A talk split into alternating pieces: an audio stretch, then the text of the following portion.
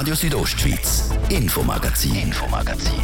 Nachrichten, Reaktionen und Hintergründe aus der Südostschweiz.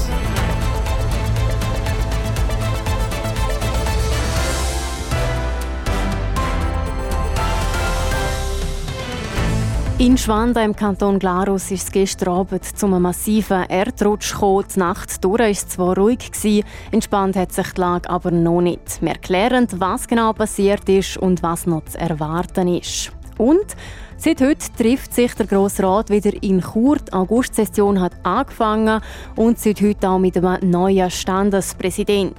Es haben erhalten Franz Sepp Galori 112 Stimmen und ist damit gewählt. Unsere Reporter vor Ort mit einem Überblick über das Ereignis an dem ersten Sessionstag. Das zwei von unseren Themen heute, begleitet durch das Infomagazin TFIA, Jasmin Schneider. Ich wünsche einen guten Abend. Ein Erdrutsch hat gestern zu Schwanda in der Gemeinde Glarus Süd mehrere Häuser mitgerissen. Der 400 Meter lange Rutsch hat sechs Häuser zerstört. Drei davon sind komplett begraben worden. Thies Fritschi, wie ist die Lage zurzeit? Die Lage am Hang hat sich in der Nacht schon ein bisschen beruhigt. Die Behörden haben gestern Abend schon informiert und heute Mittag nochmal. Die Lage ist noch immer instabil und man geht davon aus, dass es zu weiteren Rutschungen kommen könnte. Ganz unerwartet ist das Ereignis ja nicht gekommen. Nein, schon vor einer Woche ist es im betroffenen Gebiet zum Rutsch gekommen und gewisse Leute sind schon evakuiert worden. Weil sich die Situation wegen der Regenfälle wieder zugespitzt hat, sind die Behörden alarmiert und damit auch gut vorbereitet gewesen, sagt Hans-Rudi Vorer, Gemeindepräsident von Gloris Süd. Bis jetzt haben wir wirklich sehr gut äh, das gehandelt, indem wir das Maß äh, ziemlich genau übereingestimmt hat mit den Plänen, die wir hatten, unsere Absperrungen haben verhebt, unsere Massnahmen, die wir angeordnet haben, haben von dem her verhebt. Und das überzeugt mich eigentlich, dass wir auf dem rechten Weg sind. Fast 100 Personen sind evakuiert worden. Für die ist eine Turnhalle und Verpflegung zur Verfügung gestellt worden. Nach weiteren Unterbringungsmöglichkeiten werden gesucht. Weiß man denn schon, wenn die Leute wieder zurück in ihr Zuhause dürfen? Wenn die Leute wieder zurück in ihre Häuser kommen, ist nicht ganz klar. Die Hauptsache sage aber, dass bis jetzt keine Personen verletzt worden sind, hat es heute Mittag geheissen. Der Rutsch ist ja kurz vor dem Fluss Sernf zum Stillstand gekommen. Was, wenn er noch weiter gerutscht wäre? Das wäre wirklich etwas vom Schlimmsten, was passieren kann. Wenn nämlich die Erdmasse in der Sernf landet, dann könnte es sein, dass sich der Fluss staut. Das wiederum könnte dazu führen, dass der Fluss über das Ufer tritt und in Richtung Zentrum fließt. Und das wiederum würde einen Teil vom Dorf überfluten, zum Beispiel auch der Bahnhof. Mittlerweile hat das Gröll Zern erreicht und die Bagger sind vor Ort am Arbeiten. Wie es weitergeht, ist also noch offen. Geologen sind aber vor Ort und klären die Situation ab. So viel also zu den aktuellen Ereignissen in Schwanden. Der Gemeindeführungsstab informiert heute Abend am 6. Uhr nochmal über die neuesten Entwicklungen.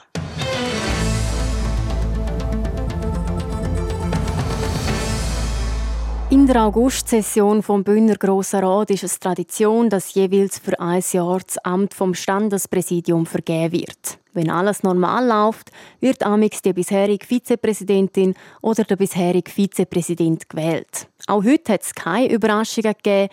Gewählt wurde ist als Standespräsident mit einem Spitzenresultat 112 Stimmen von 115 gültigen Wahlzetteln der Churer Mitte-Grossrat Franz Sepp Galori. Der Martin de Plazas hat ihn gerade kurz nach der Wahl zum Interview getroffen und seine Gefühlslage nach dem Glanzresultat abgecheckt. Ich habe mich gerne befasst mit einem Glanzresultat, mit einem Resultat. Ich bin einfach froh, bin ich gewählt. Kann das auch darauf zurückzuführen sein, dass Sie als Mittepolitiker, obwohl Sie auch pointiert auftreten im Grossen Rat, nie eine grosse Anecken tun? Ja, das kann schon sein. Ich suche natürlich immer nach Lösungen und äh, auch in den Kommissionen, wo ich war. Und ich glaube, äh, dort bin ich immer gut, äh, haben wir immer zehnmal gute Lösungen gefunden. Als höchster Bündner, Sie sind auch Gastronom in Chur und auch noch Präsident von Gastro Graubünden, also der höchste Gastgeber im Kanton Graubünden. Damit naheliegend, dass Sie das Motto Gastfreundschaft gewählt haben für Ihr Präsidialjahr.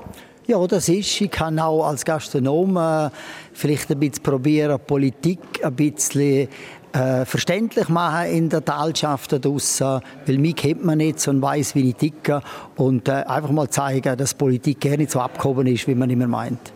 Jetzt gerade als Standespräsident, da haben Sie vor allem repräsentative Aufgaben. Politik rückt in dem Jahr ein bisschen in den Hintergrund. Ich will das nicht unbedingt sagen. Ich kann es nicht im Grossen Rat äh, Gesetz machen, aber ich kann Botschaften rausbringen in den Talschaften oder auch außerkantonal, wo uns Bündner und Bündnerinnen sehr gut kommen. Sie haben in Ihrer ersten Wort ans Parlament eben auch gesagt, das Motto sei Gastfreundschaft für Ihrem Präsidialjahr. Und Sie haben auch geredet, dass Bündnerinnen und Bündner offene Leute sind und dass man anstatt sich spalten soll offen sein für alle, die nach Graubünden kommen, seien als Gäste oder auch als Arbeitnehmende. Ja, das meine ich auch so, weil es, ich will auch die Leute sensibilisieren, dass sie alle Gäste, die zu uns kommen, äh, mit offenen Armen aufnehmen. Das ist nicht immer der Fall gewesen, weil wir sind angewiesen auf die Leute, die hier in Ferien kommen, auf den Tourismus und das kann ich jetzt mit meiner Aufgabe und als Gastpräsident sehr gut äh, überbringen. Haben Sie für das Präsidialjahr sich etwas vorgenommen, zum Beispiel eine Tournee durch alle Regionen vom Kanton? Nein, offiziell habe ich das nicht, aber ich probiere sicher alle Sprachregionen und auch, wenn es geht, die meisten Gemeinden zu besuchen. Wir sind ja immer, haben ja immer weniger Gemeinden und äh, ich werde probieren, so gut es geht, nebst meiner Arbeit noch, die zu besuchen. Sie sind als Gastronom sehr aktiv, auch wenn ich vorhin schon gesagt habe, als Präsident von Gastro Graubünden, als Politiker, jetzt noch als Standespräsident. Sehr aktiv ist auch Ihre Frau, Monika Fehr, führt den Kurs selber eine Apotheke, ist Präsidentin vom Bündner Apothekerverband. Haben Sie da nicht ein bisschen Angst, dass Sie sich in dem Jahr nicht mehr allzu oft sehen? Nein, das habe ich nicht. Es ist ja nicht der ganze Tag, wo ich die Aufgabe habe. Und äh, ich werde mir die Freiheiten nehmen und äh, hin und wieder einmal zwei, drei, äh, zwei, drei Anlässe, die ich besuche, meine Vizepräsidentin schicken, dass sie bei denen äh, darf die Botschaften weitergeben Also ich glaube, wir werden da schon zurankommen. Ich habe es schon mehrmals jetzt angesprochen. Als Standespräsident trägt man auch inoffiziell den Titel höchster Bündner. Wie gehen Sie mit dem Prädikat um? Ja, am Anfang war es noch ein bisschen gewöhnungsbedürftig, aber äh, ich glaube, ich, werde, ich habe genug Bodenhaftung, um hier nicht abheben, nur weil ich jetzt höchster Bündner auf dem Papier bin. Franz Sepp Calori, nochmal herzliche Gratulation zu dem Glanzresultat und viel Erfolg im Amt als Standespräsident vom Kanton Graubünden. Danke vielmals, danke Ihnen für das Interview. Auch anwesend im Saal vom Grossen Rat natürlich die Frau vom neuen Standespräsident Monika Fehr und sie ist unglücklich gewesen, dass ihr Mann Franz Sepp Galori so ein Glanzresultat gemacht hat, wie sie am Martin de Platzes erzählt hat. Ich bin wirklich stolz auf den Seppo, auf den Franz Sepp, wie er sagen. Und ähm, er hat sich natürlich gehofft, dass er gewählt wird. Und wir haben es auch alle gehofft. Aber es freut mich sehr fest, dass er jetzt so ein gutes Resultat hat. Jetzt, er ist sehr engagiert im eigenen Café, im Restaurant Café Calore in Chur. Dann ist er auch noch Präsident von Gastro Graubünden, auch Amt, das er stark in Anspruch nimmt. Dann ist er Politiker im Grossen Rat, jetzt Standespräsident. Ist zu befürchten, dass er noch weniger daheim ist? Also bis jetzt haben wir es wirklich gut. Ich weiß etwa dir gerne, wie er es schafft, alles unter einen Hut zu bringen. Und bin immer verwundert, dass er das ja mit einer gewissen Lockerheit und mit Humor und ähm, er kann das einfach. Und ich denke schon, dass er ein bisschen weniger daheim wird sein, aber ähm, oft darf ich ihn auch begleiten. Das macht mir auch Freude, zu den Leuten zu gehen. Und oft, oft wird er vielleicht einmal allein gehen und dann bin ich halt auch so anders. Aber wir werden das Thema sicher schaffen. In den Vereinigten Staaten, USA, dort redet man immer von der First Lady Frau vom Präsident von Amerika. Sehen Sie sich auch jetzt ein bisschen ein Jahr lang als First Lady vom Kanton Graubünden? Nein, eigentlich schon nicht so ganz. Also ich bin sehr gerne an seiner Seite, aber das Wort First Lady, das hat für mich so eine unglaubliche Bedeutung, die ich glaube ich nicht muss erfüllen muss. Ich glaube, wir bleiben einfach Moni und der Seppo. Ihr sind selber auch sehr engagiert, führen eine Apotheke in Chur, sind auch Präsidentin vom Bündner Apothekerverband.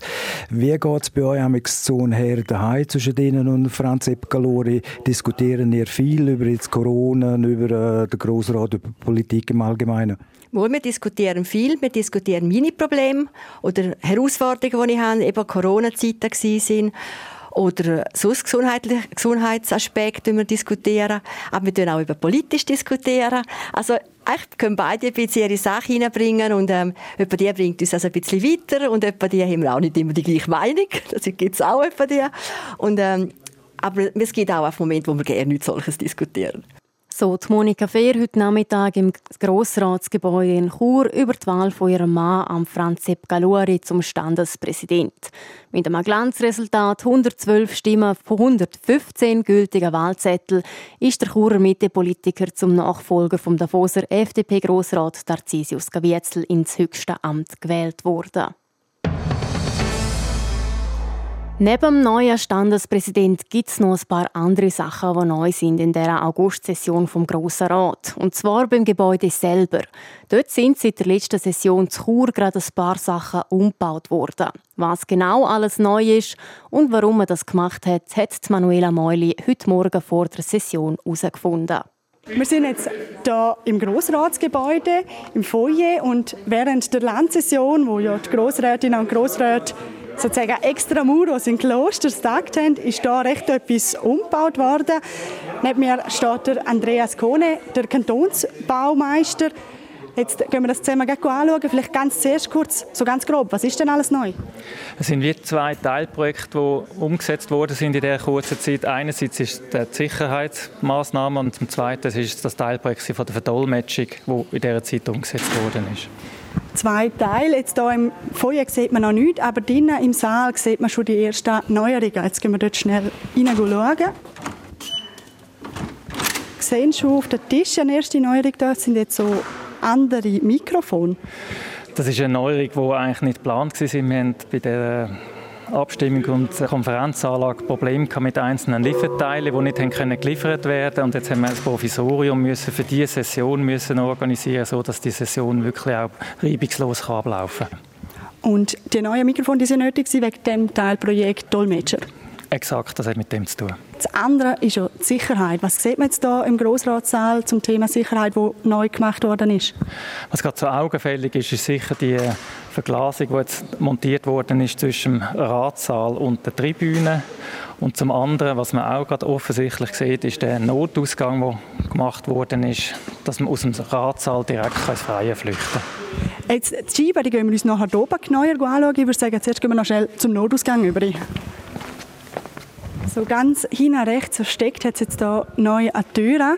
Die ist jetzt aber nicht so groß. Ich meine, wenn jetzt da etwas passiert und alle Grossrätinnen und Grossräte sich rausdrängen, klappt denn das auch? Das ist eine weitere Möglichkeit zum Flüchten. Man hat hier eines von diesen drei Fenstern, die in diesem Saal sind, auf diese Seite können vergrößern, sodass die Tür möglich ist und so, dass man da aus dem Saal direkt ins Freie flüchten kann. Also eigentlich einfach ein weiterer Ausgang für die Grossrätinnen und Grossräte. Dann würde ich sagen, gehen wir mal in den zweiten Stock rauf. Dort sind nämlich auch die Dolmetscherkabinen. Man sieht hier so rote Kabinen links und rechts vor der Tribüne. Warum hat man die gebaut?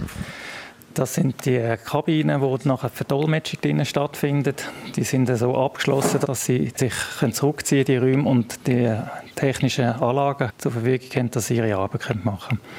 Jetzt sind ja recht viele Sitzplätze dort und es hat auch zwei Kabinen. Warum braucht man so viel Kapazität beim Dolmetscher? Die Arbeit ist sehr ein anspruchsvolle Arbeit. Man kann die nur eine gewisse Zeit machen und dann gibt es nach der Zeit, wo man das gemacht hat, gibt es einen Wechsel und dass der Wechsel reibungslos kann funktionieren kann, sind mehrere Plätze jetzt eingerichtet, dass, dass eben die, der, der Turnus kann stattfinden. Und zwei Kabinen braucht es, weil es sind verschiedene Sprachen, die finden nicht in der gleichen Kabine statt, sondern dass es pro Sprache eine Kabine hat oder einen Raum, wo die Übersetzungen können stattfinden können. Die ganze Umbaute, die war ja 2,3 Millionen Franken, ein rechter Batzen Geld. Wie teilt sich der auf?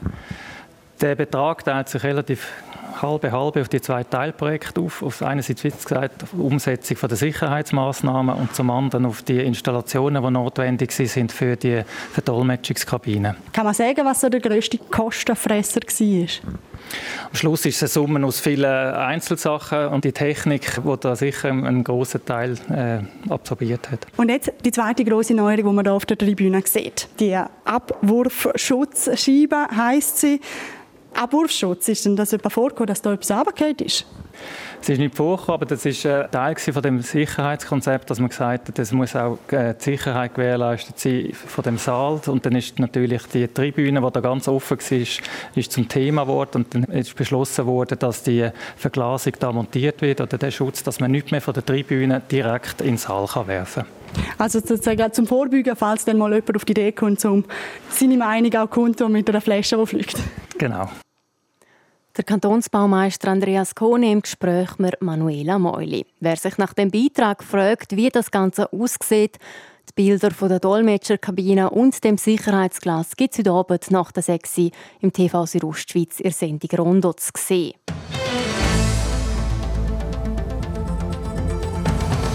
In Zitzers hat es in der Nacht auf der Dienstag eine Welle von Autoeinbrüchen gegeben. Konkret sind laut Markus Walzer, am Mediensprecher der Kantonspolizei Graubünden, über zehn Fahrzeuge betroffen.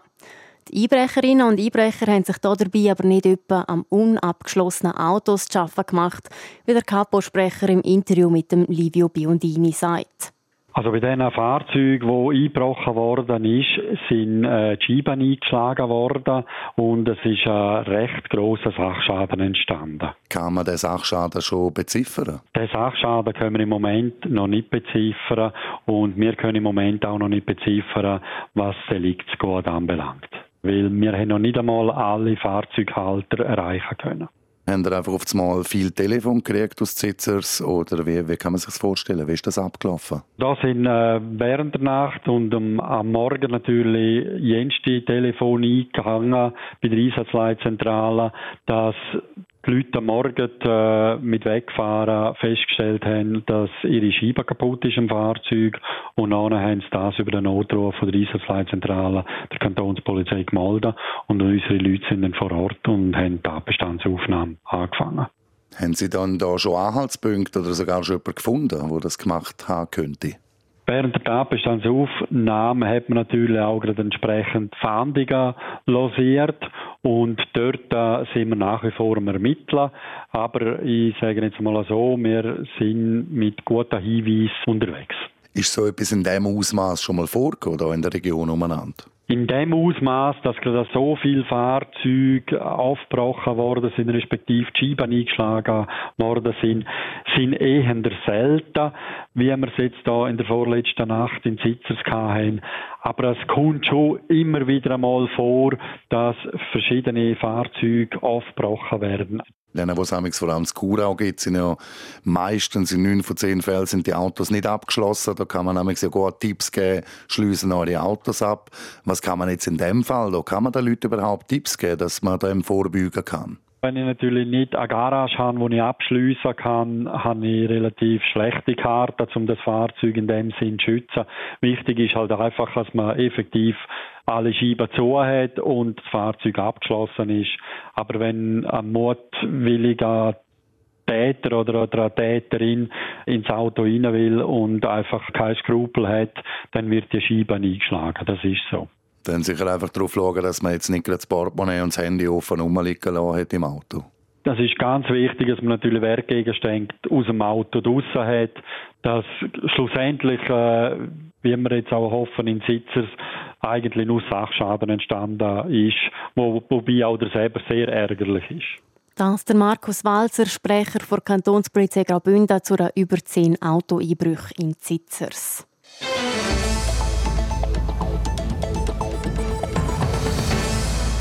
Davos ist eine der bekannten Bündner Feriendestinationen. Die Ferienmacher können dort aber nicht nur zweitheimische und ausländische Gäste, sondern auch Familien mit schwerkranken Kindern. Seit zehn Jahren organisiert die Stiftung Kinderhospiz Schweiz für deren Familie nämlich die Ferienwoche Davos. Und um das Angebot geht es diese Woche in unserer Wochenserie.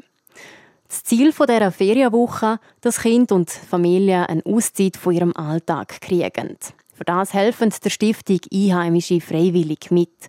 Warum sie sich engagieren und was sie genau machen, weiss Christina Schmid. Wenn ein Kind schwer krank ist, braucht es im Alltag in ganz vielen Bereichen Unterstützung. Sei es beim Essen oder beim Laufen. Das ist gerade für die Eltern eine anspruchsvolle Arbeit, wo viel Kraft braucht und Pause gibt so gut wie nie. Um diese Eltern zu entlasten und zu unterstützen, bietet die Stiftung Kinderhospiz Schweiz den Betroffenen eine Woche Ferien in Davos an. Die Eltern und Kinder werden dann aber nicht allein gelassen, sondern unterstützt von freiwilligen Mitarbeiterinnen und Mitarbeitern aus Davos, sagt Jolanda Scherler, die die Ferienwoche jedes Jahr organisiert. Das sind Einheimische, die die Region gut kennen, die wissen, was man mit Rollstuhl, mit Rehabböcke, mit allem Drum und Dran kann den Familien anbieten. Insgesamt sind es zwölf freiwillige Helferinnen und Helfer, die Jolanda Scherler und den Familien zur Seite stehen. Die gehen ein bis zwei Tage pro Woche mit der Familie auf einen Ausflug oder machen mit äh, Geschwisterkindern etwas. Viel begleiten sie die Familie auf Madrisaland, weil es ja sehr weitläufig ist, das Ganze. Und dann äh, ist es auch ein bisschen entspannter für die Familie. Eine so freiwillige Helferin ist Simona Thalmann. Sie ist ausgebildet in der Palliativpflege für Kinder und arbeitet an der Hochgebirgsklinik Davos Wolfgang als Pflegeexpertin. Beim Projekt Ferienwoche ist sie von Anfang an dabei. Gewesen. Die ersten zwei Jahre als Pflegefachfrau für die kranken Kinder, die letzten acht als freiwillige Helferin. Das Jahr ist sie etwa mit einem kranken Kind und ihrem Geschwisterti Pony reiten, schwimmen und spazieren. Es kommt eigentlich darauf an, was für eine Behinderung das Kind hat, äh, wie mobil das Kind ist, aber eigentlich sind nicht viele Grenzen gesetzt, wenn man ein bisschen kreativ ist. Simona Thalmann steht als freiwillige Helferin im Einsatz, weil sie einerseits die Ferienwoche ein gutes Projekt findet und weil sie andererseits gerne mit Kindern zusammen arbeitet. Also die Arbeit mit Kindern macht mir generell Spaß, darum bin ich auch solche Kinderkrankenpflege dann reingerutscht. Kinder gehen ganz anders mit so Problemen auf. Sie sind gleich irgendwie glücklich und man spürt so ein bisschen die Lebensfreude, obwohl sie ähm, teilweise sehr starke Beeinträchtigungen haben. Und das gibt mir dann auch immer auch Freude zurück, wenn ich so ein Kinderlachen ist, glaube ich, unbezahlbar. Für Simona Thalmann sind aber nicht nur die Kinder wichtig, mit denen sie Zeit verbringt, sondern auch die Eltern. Die sollen nämlich gerade dank dem Projekt auch mal Zeit für sich haben, Zeit zum Zweisamkeit zu geniessen und Energie zu tanken. Ich habe die Hoffnung, dass sie mir gleich so viel Vertrauen entgegenbringen, dass sie die paar Stunden, wo sie dann weggehen von ihrem Kind mit Behinderung, dass sie die auch geniessen können. Also dass sie auch wissen, dass Kinder in guten Händen sind. Vielleicht hilft mein beruflicher Hintergrund noch ein bisschen, ähm, die Eltern zu beruhigen. Ähm, aber ich glaube, für eine Mutter mit so einem Kind ist es doppelt so schwierig, um das Kind abzugeben. Aber ich hoffe trotzdem, dass, dass es das immer wieder, zumindest für ein paar Stunden gelingt. Gerade die Eltern sind schließlich sehr stark involviert bei der Betreuung von so einem Kind. Und diese Stunden zu Davos, in einem anderen Umfeld, würden ihnen ein Normalität zurückgeben. Und laut Simona Thalmann auch Freiheiten schenken, die für andere Familien selbstverständlich sind, zum Ferien machen. Wie eine Bündner Familie mit einem schwerkranken Kind die Ferienwoche in Davos erlebt hat, und das geht es den morgen im vierten Teil unserer Wochenserie. Sport. Präsentiert von der Klinik Valenz. Ihre Partner für Rehabilitation mit Weitblick auch noch Sportumfeld. An der Standort Valenz, Wallerstadtberg, Walzenhausen, Geis, Chur und St. Gallen. Für die Schweizer Delegation am grossen Tennisturnier der US Open in New York geht es heute in die zweite Runde. Gerade zwei Schweizer Tenniscracks sind gefordert. Zum einen ist das Belinda Bencic. Sie trifft in der zweiten Runde auf Yuriko Miyazaki. Und die beiden kennen sich und das aus ganz frühen Zeiten. Mit Sydney ist die Ostschweizerin auf die damalige neunjährige Britin getroffen und hat sogar gewonnen. Jetzt wird seit dem 5 gespielt. Es läuft der erste Satz und in dem führt Belinda Bencic mit 0 zu 3. Auch bei den Männern ist heute ein Schweizer im Einsatz. Es ist der Dominik Stricker. Er trifft aber auf einen sehr harten Brocken, nämlich die Weltnummer 7, den Stefanos Tsitsipas. Gegen den Griech hat der Berner schon mal gespielt, vor einem Jahr in Stuttgart auf Rasen. Und er war chancenlos. Im Interview mit SRF zeigt er sich trotzdem zuversichtlich. Ich habe schon mit ihm trainiert, auch schon gegen ihn mal spielen auf Rasen. Und jetzt bin ich natürlich gespannt, äh, ja, wie es auf Hartplatz wird. Aber äh, ich glaube, ich freue mich extrem auf diesen Match und äh, werde es probieren, voll ganz zu genießen. Auch dieser Match läuft seit am 5 Im ersten Satz führt der Stefanos Tsitsipas mit 3 zu 2. Wir wechseln zum Fußball. Der Fabrizio Caveng ist zum ersten Mal für die Schweizer U21-Nationalmannschaft aufgeboten worden. Der Luke Netzer hat bis letztes Jahr in der zweiten Mannschaft vom FC St. Gallen gespielt und auch erste Einsätze in der Super League gehabt. Seit dieser Saison läuft er in der Challenge League beim FC Vaduz auf und hat auch schon erste Goal geschossen. Und schon bald also darf er das Nazi-Liebli tragen. Das erste Spiel im Rahmen der Qualifikation für die U21 EM 2025 findet am 12. September statt. Die Schweiz trifft dann auf Finnland. Und wir bleiben gerade beim Fußball. Der Admir Mehmedi hat per sofort seinen Rücktritt bekannt gegeben. Neben über 100 Spielen für den FC Zürich ist Admir Mehmedi auch in der Bundesliga für Freiburg, Leverkusen und Wolfsburg auf dem Platz gewesen. Zuletzt ist der 32-Jährige eineinhalb Jahre bei Antalyaspor unter Vertrag gestanden. Für Aufsehen gesorgt hat der ehemalige Nazi-Spieler, der es in zehn Jahren im Nazi-Trikot auf zehn Goal geschafft hat, nicht nur wegen seiner Leistung, sondern auch wegen seiner teilweise unterhaltsamen Interview-Aussagen, wie er da zum Beispiel 2014 im Rahmen der Pressekonferenz vor dem WM-Achtelfinalspiel gegen Argentinien. Ich schaue mir keine Videos an von Messi oder irgendwie. Ich bin mit Medien und muss mich nicht mit jemandem vergleichen. Mit so Aussagen ist jetzt aber eben Schluss. Auf Instagram schreibt der Admir Mehmedi, dass er nach Gespräch mit seiner Familie gespürt hat, dass jetzt der richtige Zeitpunkt zum Aufhören ist. Sport.